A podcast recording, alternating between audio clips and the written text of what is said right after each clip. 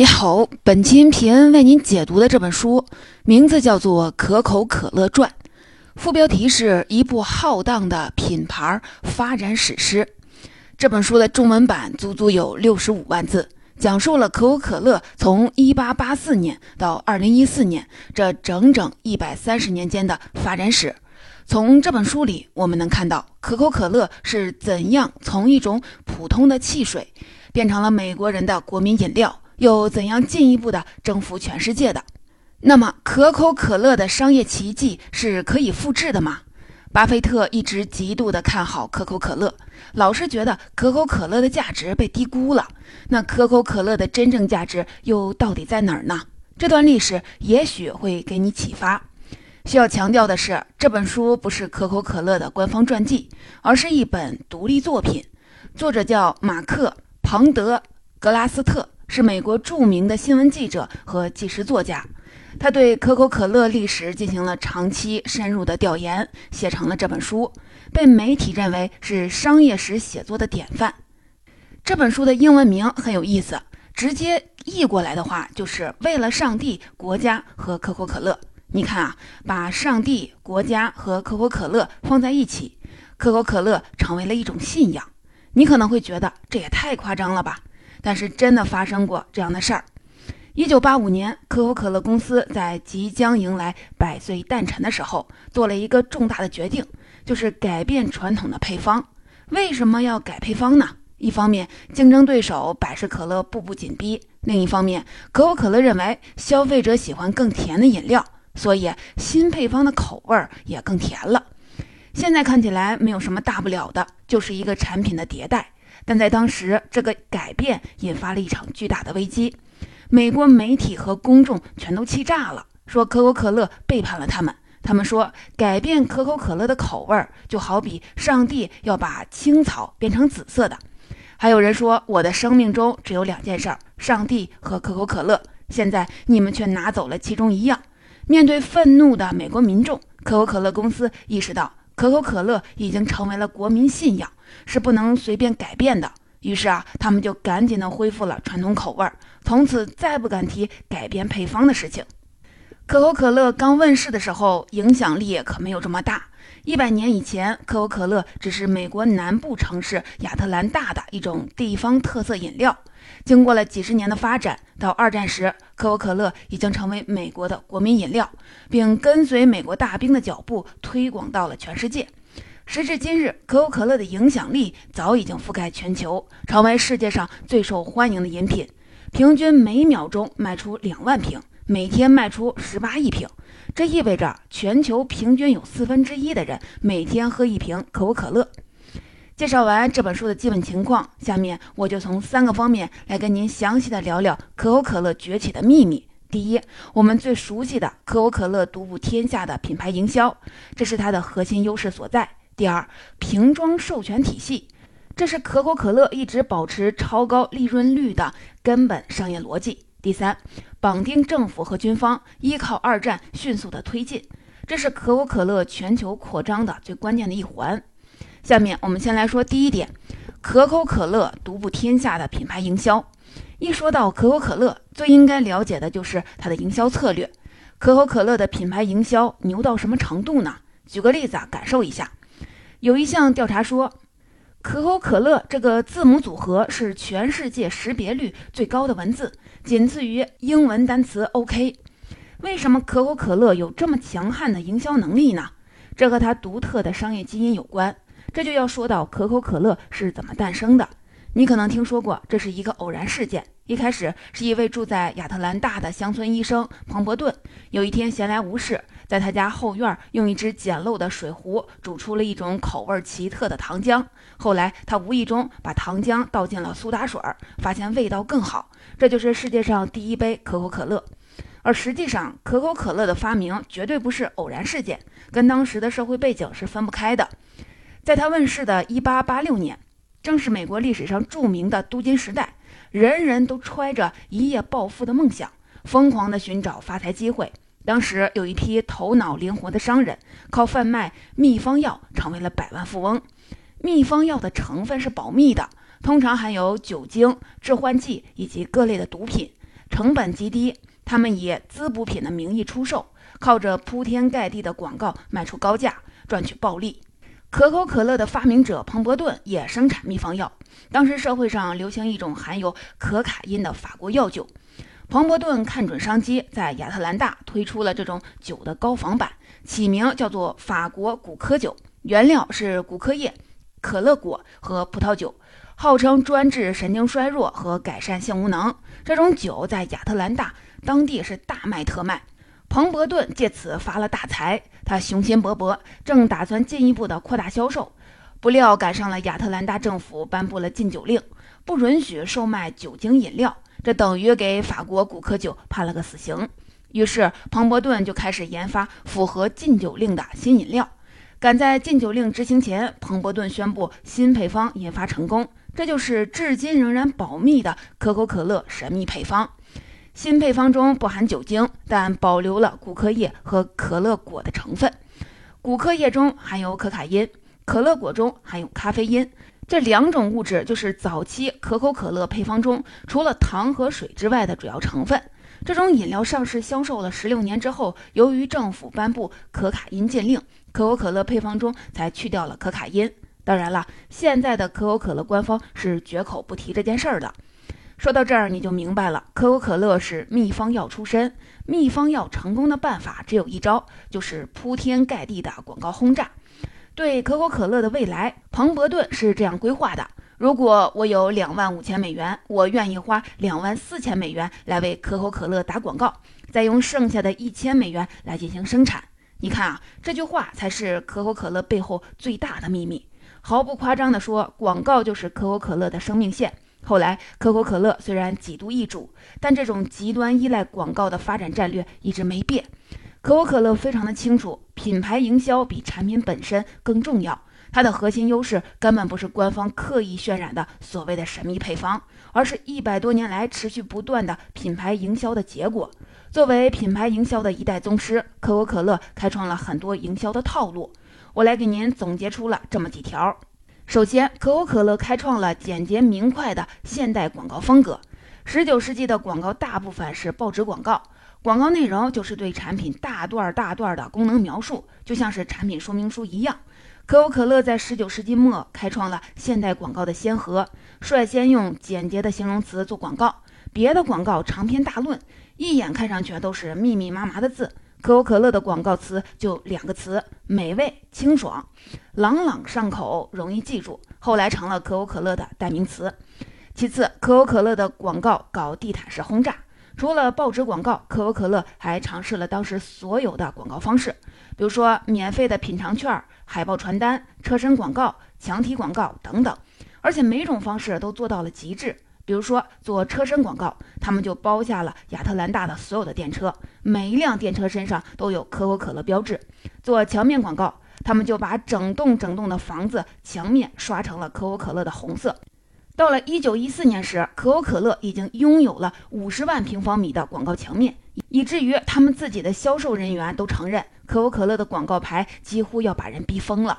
除此之外，可口可乐还发放了数量惊人的日历、记事本、盘子、扇子等宣传品。光是一九一三年这一年，这类的宣传品就发放了一亿多件。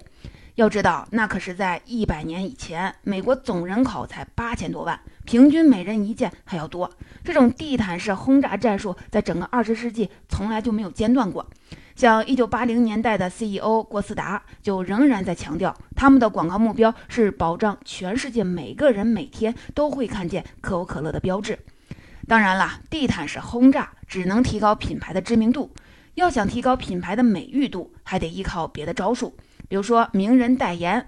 通常的名人代言是请歌星、影星、体育明星之类的，这种常规的方法，可口可乐也在用，但它还有另有的绝招。就是让历任的美国总统为自己代言。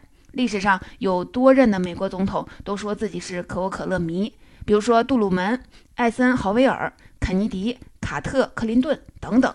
他们常常在媒体的镜头前喝可口可乐。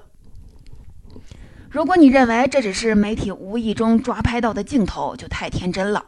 有证据表明，一切都是有意为之。比如，在一九六三年，时任总统的肯尼迪就寄了一张照片给可口可乐的一位高管。照片上，肯尼迪总统正在喝可口可乐，他在上面的署名是一个消费者。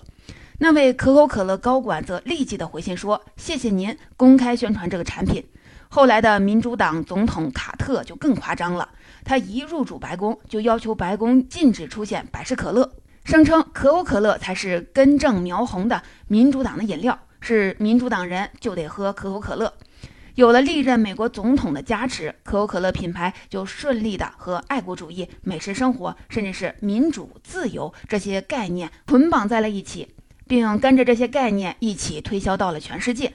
你可能会觉得美国总统代言已经很牛了，但是总统一般是四年或者是八年也就换人了。可口可乐的代言人里还有一位超级大腕，几十年来从来就没有换过。这就是圣诞老人，圣诞老人的形象你能想起来吧？胖墩墩、小眯眯的白胡子老头，穿着红棉袄，背着大口袋。这个经典的形象就是可口可乐在一九三一年的圣诞广告里塑造出来的。圣诞老人的红棉袄就是标准的可口可乐红。当时由于法律限制，广告里不能出现十二岁以下儿童喝可乐的情景，但是可口可乐又不想丢掉这个庞大的儿童消费市场。怎么办呢？好办，让圣诞老人喝可乐。在这则广告中，身穿红装的圣诞老人送礼物实在是太累了，于是，在中途停下来喝了一杯可口可乐。在这则广告之前，圣诞老人在西方文化中的形象并不统一，衣服有红、黄、蓝、绿等多个版本，而且他的身材通常是高高瘦瘦的。由于可口可乐的这则广告深入人心。在那之后，全世界的圣诞老人就固定成了现在的形象。现在，每当人们看到圣诞老人，就会想起可口可乐，这简直是教科书级的品牌营销案例。以上就是为您讲述的第一点：可口可乐独步天下的品牌营销，这是它核心优势的所在。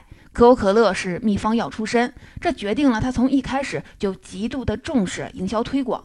可口可乐开创了简洁明快的现代广告风格，一百多年来一直坚持地毯式广告策略。在名人代言方面，它不但有历任的美国总统加持，还塑造了经典的圣诞老人形象。除了品牌营销能力，可口可乐还有另外一种让人很羡慕的能力，就是不管经济潮起潮落，始终保持超高的利润率。可口可乐是如何做到这一点的呢？这就是下面要讲的第二个重点：可口可乐发明的瓶装授权体系。所谓的瓶装授权体系，是指可口可乐公司只生产浓缩糖浆，它把糖浆卖给经过授权的独立瓶装商，由这些瓶装商将糖浆兑水灌装成了成品进行销售。这套瓶装授权体系是怎么来的呢？还得从可口可乐的一段历史说起。在很长的一段时间里，经典的一步裙造型瓶子是可口可乐的专有标志。但你可能不知道，最开始可口可乐并不是装在瓶子里卖的，而是装在杯子里卖的。十九世纪末，包括可口可乐在内的所有的碳酸饮料都是在街边小店的冷饮柜一杯一杯的卖。客人来买，店主就拿出可乐的糖浆，兑上一定量的苏打水和冰块，现做现卖。亚特兰大气候炎热，当地人特别喜欢喝冷饮，大街小巷都是冷冰柜。可口可乐就是靠着这些冷冰柜迅速发展起来的。但是啊，如果一直依靠这种模式，可口可乐就不可能发展壮大，因为在相对寒冷的北方城市，冷饮柜就比较少，广大的乡村地区根本就没有冷饮柜。怎么才能卖到这些地区呢？解决的办法就是瓶装。作者说，瓶装项目是可口可乐做的最愚蠢又最聪明的一笔交易。为什么这么说呢？说它愚蠢，是指可口可乐当时的老板坎德勒根本就没有意识到瓶装项目的巨大的商机，很草率的就签订了合同。一八九九年，可口可乐的冷柜销量节节攀升，有两个年轻人看准了机会，请求坎德勒授权他们做可口可乐的瓶装生意。坎德勒认为这两个人纯粹啊就是异想天开。本来不同意，后来想想，反正失败了，自己也没有什么损失，就签了合同，按每加仑一美元的价格卖给他们糖浆，让他们自己去灌成瓶装可乐销售。这份瓶装的授权合同签的是很草率，留下了几个严重的问题。第一，合同没有约定的有效期，法律上可以视为永久的有效合同，也就是说，可口可乐公司不能收回它的瓶装的授权。第二，合同没有规定，如果原材料上涨，糖浆价格是不是可以调整？后来糖价暴涨，可口可乐要涨价，对方不同意，双方争执不下。第三，坎德勒竟然没有收取任何的授权费用。后来，随着瓶装商队伍越来越庞大，这些漏洞百出的合同条款，让可口可乐公司与它的瓶装商之间不断的扯皮。为了糖浆该不该涨价、广告费如何的分摊、瓶装授权是否包含新品类可乐等等问题，双方无数次的闹上了法庭。从表面上看，可口可乐这个永久性瓶装授权太愚蠢了。它束缚了自己的手脚，只能把糖浆卖给瓶装商，而不能自己进行瓶装，从而把大量的财富拱手让给了瓶装商，让他们赚的是盆满钵满。但是啊，如果深入分析，你就会发现，瓶装授权又是可口可乐最高明的策略和成功的关键。可口可乐不但依靠各地的瓶装商迅速地打开了市场，还转嫁了市场风险，自己坐享无风险的高利润。可口可乐后来的大老板伍德拉夫有一句名言，说的就是每一个参与可口可乐业务的人都应该赚钱。什么意思呢？用现在最时髦的商业术语来说，可口可乐做的是生态。他明白，必须让这条生态链上的人，包括是冷饮柜主、瓶装商、批发商、零售商、广告商，甚至负责运输的卡车司机，全都挣到钱，可口可乐帝国才能发展壮大。当然，这其中瓶装商是最重要的合作伙伴。对可口可乐公司来说，这不是一件多难的事儿。因为可乐糖浆是一种暴利的商品，主要成分就是糖、咖啡因和水，生产成本还不到价格的十分之一。原料中最贵的成分就是白糖，所以有足够的利润空间和瓶装商分享。由于可口可乐公司给足了甜头，瓶装商们在各自的区域内拼命地冲业绩。为可口可乐的开疆拓土立下了汗马功劳。在可口可乐蓬勃发展的二十世纪初，很大一部分广告营销工作是瓶装商们自掏腰包做的。可以说，全美各地实力雄厚的瓶装商是推动可口可乐席卷全国的一股强大的力量。在后来的全球扩张中，可口可乐更是有意借助了这种力量。可口可乐每到一处，就寻找当地最有权势的商人做自己的瓶装商。比如在日本，就找到了三菱、三井这些大财阀；在印度，就找当地的宗教领袖。这样一方面可以借助本地的瓶装商的资源和影响力，快速的打开市场；另一方面，一旦当地的政府找可口可乐的麻烦，这些瓶装商们自然会出面解决，根本不用可口可乐自己操心。同时呢，可口可乐还占据了道德的高地，可以理直气壮地宣称自己促进了当地的经济，扶植了本地企业发展，可谓是一举三得。实际上，瓶装商除了帮助可口可乐打开市场，还有另一个极为重要的功能，就是帮可口可乐承担市场风险。可口可乐公司只负责生产浓缩的糖浆，生产成本极低，而且只需要极为有限的生产车间。直到二十世纪末，可口可乐也只拥有八个浓缩糖浆工厂。那可口可乐有多少瓶装厂呢？在全球有几千个。这些瓶装厂耗资巨大，利润却比生产糖浆要低得多。每当出现市场波动、经济衰退、政治动荡等等因素，可口可乐公司会调整它的糖浆产量，而这些本地的瓶装厂则有可能陷入破产倒闭的泥潭。后来，可口可乐改为向国外瓶装商提供不含糖的浓缩粉，让瓶装商按照配方添加糖，制作成饮料再灌装，这样就进一步的将国际的糖价波动的风险甩给了瓶装商。可口可乐自己坐享无风险高利润，这就是为什么可口可乐一路走来，历经了一战、大萧条、二战、冷战等重大的历史动荡，它的超高的盈利能力却几乎是不受什么影响。对自己的这条成功的秘诀，可口可乐一直是心照不宣。在创立后一百年里，公司一直不成立自己的瓶装厂。然而啊，就在一九八六年，正是可口可乐公司创立一百年之际，他打破了这条训诫，开始自己建立瓶装企业，英文简称 CCE。讽刺的是，长期以来 CCE 的利润都是极低，二零零六年竟然亏损了十一亿美元。二零一三年，可口可乐终于是忍无可忍，把 CCE 卖了。从这个插曲也可以看出，瓶装授权体系的确是可口可乐坐享无风险、高利润的关键所在。以上就是为您讲述的第二个重点：瓶装授权体系。这是可口可乐一直保持超高利润率的根本的商业逻辑。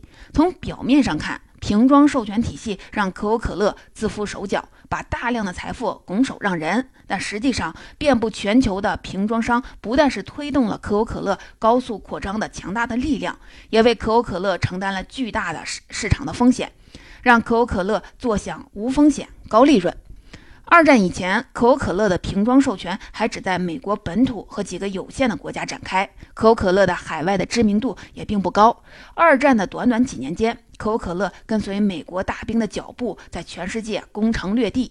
到二战结束时，可口可乐已经成为了全球头号软饮料巨头。可以说，没有二战，就没有今天可口可乐的全球地位。那么，可口可乐在二战中到底做了什么呢？这就是接下来要讲的第三个重点：可口可乐绑定政府和军方，依靠二战迅速的扩张。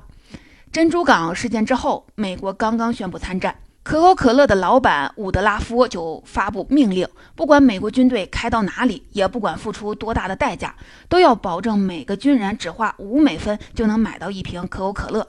他说到就做到，在整个二战期间，只要有美国大兵的地方，就一定有可口可乐。据说这些可乐给思乡成疾的美国大兵带来了莫大的安慰，大大提振了军队的士气。甚至有美国大兵说：“如果有人问我们为什么而战，我想我们中的一半就会回答：为了再次购买可口可乐的权利而战。”可口可乐由此在美国人心中牢牢地树立起了爱国形象。当然了，这件事儿也不是可口可乐单方面就能完成的，必须由美国政府和军方的高度配合。为此，可口可乐公司派出超强的游说团体，拼命地让政府相信这种饮料不是可有可无的饭后甜点，而是美国大兵和美国民众的日常必需品。政府最终接受了这种说法，把可口可乐从饮料与烟草类别调整到了食品类别。可口可乐成为了政府认可的国民必需品。在整个二战期间，可口可乐不但独享向军方售卖可乐的权利，而且在全国上下都实行白糖定额配给的时候，可口可乐却拥有了豁免权，白糖不限量。他的老对手百事可乐向政府提出了强烈的抗议，却无济于事。一开始，可口可乐。是直接向前线运输瓶装饮料，但是媒体批评说，在前线急需枪炮弹药的时候，最先送来军需物资竟然是成箱的可口可乐。于是啊，可口可乐改为出口浓缩液，在战争前线就近建立瓶装厂。整个二战期间，可口可乐一共建立了六十四个瓶装厂，覆盖了从冰岛到北非沙漠以及热带丛林的广大区域。到战争结束时，可口可乐公司一共向美国军方提供了一百亿瓶可乐。等到二战结束，美国大兵撤走了，这些瓶装厂就地变成了民用项目，可口可乐就这样建立起了一个遍布全球的生产和销售网络。对于当地的民众来说，美国大兵们仰头猛喝可乐的场景也成了可口可乐最好的广告。值得一提的是，可口可乐在二战期间与军方的绑定，得到了艾森豪威尔将军的保驾护航。在北非战事进行到最为关键的1943年时，艾森豪威尔从北非发回了一封加急的电报，要求加急提供300万瓶可口可乐以及每月600万瓶产量的全套设备，还特别的表明，运送可口可乐不得妨碍其他军需物资的运输，以此来堵住了媒体的口。他的上司陆军参谋长马歇尔将军马上批准了他的请求，并指示陆军部必须全力配合。当然了，艾森豪威尔在二战期间对可口可乐的大力扶持，也得到了巨大的回报。他的另一个身份是可口可乐的瓶装商，可口可乐在南美洲的所有瓶装厂都归艾森豪威尔和他的儿子所有。可口可乐公司还帮他竞选成了美国总统。艾森豪威尔顺利地当上美国总统后，自然成了可口可乐的顶级的代言人。有一次，伍德拉夫从一张照片里看到艾森豪威尔正在用吸管喝可口可乐，生气地责备他，因为当时只有女人喝可乐才是用吸管，而男人都是对瓶吹。艾森豪威尔为自己辩解说：“如果对瓶吹，我几秒钟就喝完了；但如果用吸管，我可以多走很多路，多说很多话。这样，摄影师和新闻记者就能捕捉到更多我喝可口可乐的镜头。”以上就是为您讲述的第三个重点：绑定政府和军方，依靠二战迅速的推进，这是可口可乐全球扩张的最关键的一环。二战期间，可口可乐跟随美国大兵一路的攻城略地，建立了六十四个瓶装厂。这些瓶装厂在战后就地变成了民用项目，可口可乐就建立起了一个遍布全球的生产和销售网络。总结这本书的精华内容，就为您讲到这儿。下面我们一起来总结一下。第一，可口可乐独步天下的品牌营销，这是它的核心优势。可口可乐是秘方药出身，这决定了它从一开始就极度的重视营销推广。可口可乐开创了简洁明快的现代广告风格，一直坚持地毯式广告的策略。在名人代言方面，它不但有历任的美国总统加持，还塑造了经典的圣诞老人形象。第二，瓶装授权体系。这是可口可乐一直保持超高的利润率的根本的商业逻辑。从表面上看，瓶装授权体系让可口可乐自负手脚，把大量的财富拱手让人。但实际上，遍布全球的瓶装商不但是推动可口可乐高速扩张的强大力量，也为可口可乐承担了巨大的市场风险，让可口可乐坐享无风险高利润。第三，绑定政府和军方，依靠二战迅速的推进。这是可口可乐全球扩张的最关键的一环。二战期间，可口可乐成为了美军的独家的饮料供应商。他们跟随美国大兵攻城略地，在战争期间建立了六十四个瓶装厂。这些瓶装厂在战后就地变成了民用项目，可口可乐就建立起来了一个遍布全球的生产和销售网络。可口可乐自从诞生之后，社会舆论就一直指责它会给人们的健康带来不良影响。比如喝可乐太多的话，咖啡因会让人上瘾；比如碳酸会腐蚀牙齿；比如糖会让人肥胖等等。可口可乐公司也受到了其他的批评，比如说破坏环境、过度的开采地下水，或者给当地的文化带来了冲击等等。作者在书里对这些问题做了解释。总的来说，作者是支持可口可乐的。他认为，可口可乐在不同的地区都能取得成功，恰恰体现了在文化差异下，人类追求共同的体验。任何地区的人享受生命乐趣的方式是一样的，可口可乐能带给他们这样的乐趣，所以才会在全世界都受到欢迎。我觉得用可口可乐某任 CEO 郭思达的话来结尾就更合适了。他说：“企业既不像我试图告诉你们的那样美好，也没有传说中的那么邪恶。事实上，它处于这两者之间。”